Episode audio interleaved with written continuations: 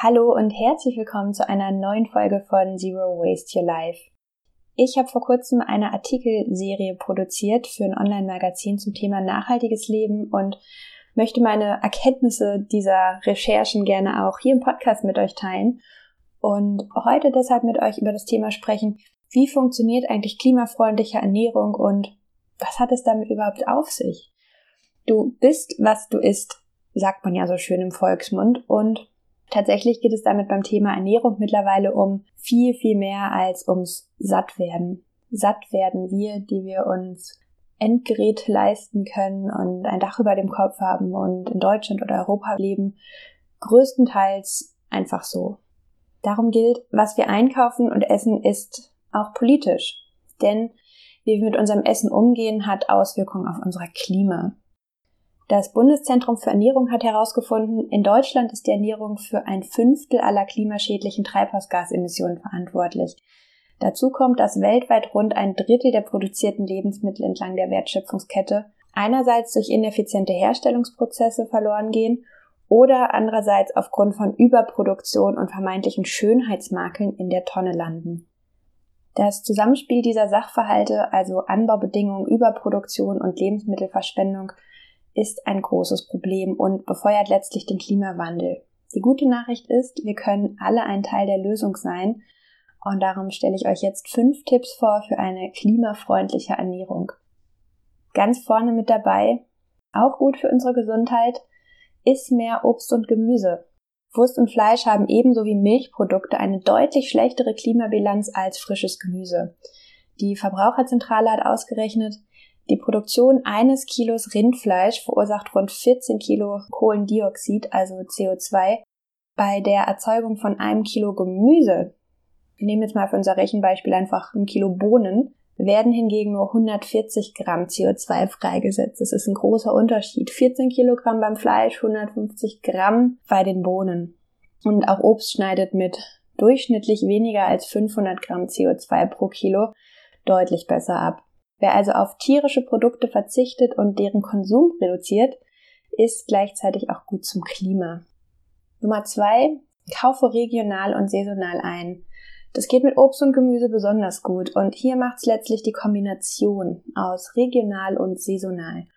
Besonders umweltfreundlich ist saisonale Freilandware. Dazu gehört auch Obst und Gemüse aus dem Folientunnel und aus unbeheizten Gewächshäusern.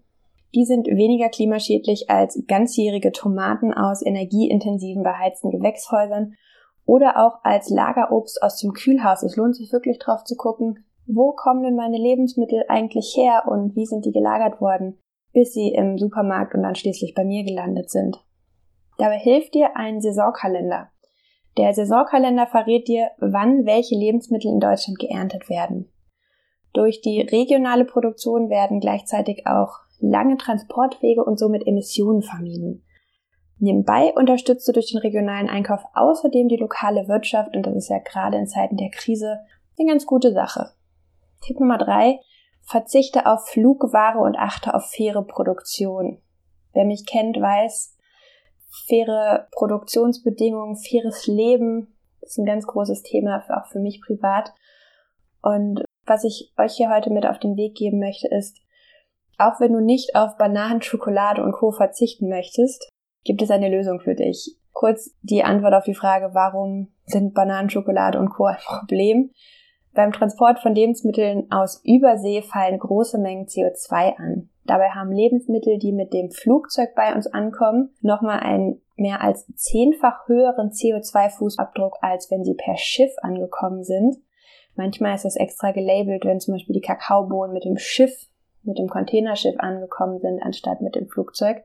Und häufig sind Herkunft und Transport der Ware im oder auf dem Preis- oder Produktschild ausgezeichnet, indem du dich beim Einkauf dann auch noch zusätzlich für fair produzierte und fair gehandelte Lebensmittel entscheidest, setzt du außerdem ein Zeichen für mehr soziale Gerechtigkeit entlang der Lieferkette. Und wenn du mehr wissen möchtest zum Thema, was ist eigentlich eine globale Lieferkette und wie kann ich mich da auch noch gut einsetzen, dann ähm, schau dir mal die Initiative Lieferkettengesetz an. Ich verlinke das auch in den Show Notes.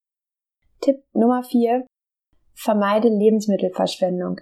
Im Durchschnitt wirft ein Mensch in Deutschland jährlich 75 Kilo Lebensmittel weg. Das ist mehr als ich wiege, selbst schwanger, abgefahren. Auch global betrachtet sehen die Zahlen kaum besser aus. Wenn Lebensmittelabfälle ein Land wären, dann wären sie der drittgrößte Verursacher schädlicher Treibhausgase weltweit. Das muss man sich mehr vorstellen. Für die Produktion, also den Anbau, die Verarbeitung und die Verpackung sowie den Transport von Lebensmitteln werden wertvolle Ressourcen wie Ackerland, Wasser und Strom verbraucht. Außerdem fallen Verpackungsmaterialien und Treibhausgase an. Darum gilt es, immer, immer, immer Lebensmittelabfälle zu vermeiden. Beim Einkauf im Restaurant und auch beim Kochen in der heimischen Küche. Du kannst dafür deine Einkäufe planen, indem du zuerst Essensreste aufbrauchst und eine Einkaufsliste schreibst. Und wenn du im Supermarkt einkaufst oder im Restaurant essen bist, dann kauf und bestelle einfach nur so viel, wie du auch wirklich essen kannst, beziehungsweise hab einfach immer eine Box dabei. Den Tipp habe ich schon mehrfach gegeben, um die Reste gegebenenfalls mitzunehmen. Und last but not least, Tipp Nummer 5, kaufe unverpackt ein. Regionales, saisonales Obst und Gemüse gibt's auch auf dem Wochenmarkt, im Bauernladen im Ort und mittlerweile auch in vielen Supermärkten ganz ohne Plastikverpackung. Haltbare lose Lebensmittel wie Hülsenfrüchte, Pasta oder Trockenobst kannst du in sogenannten unverpackt Läden, wer hier treue Zuhörerin ist, kennt die schon, in deine eigenen Gefäße abfüllen. Dadurch sparst du das Material für die Plastikverpackung ein und kannst genau die Menge Lebensmittel kaufen, die du auch rechtzeitig verbrauchst. Das heißt, auch hier kannst du wieder Lebensmittelverschwendung vorbeugen. Ein positiver Nebeneffekt davon ist, unverpackte Ware ist meist auch weniger oder gar nicht verarbeitet und hat häufig Bioqualität. Dadurch ernährst du dich gleichzeitig nochmal gesünder, da frischer und sparst die Energie für die industrielle Verarbeitung deiner Lebensmittel. Was mich jetzt interessiert ist, welche dieser Tipps sind für euch neu? Was wendet ihr sowieso schon an? Lasst es mich sehr, sehr gerne in den Kommentaren auf Instagram wissen.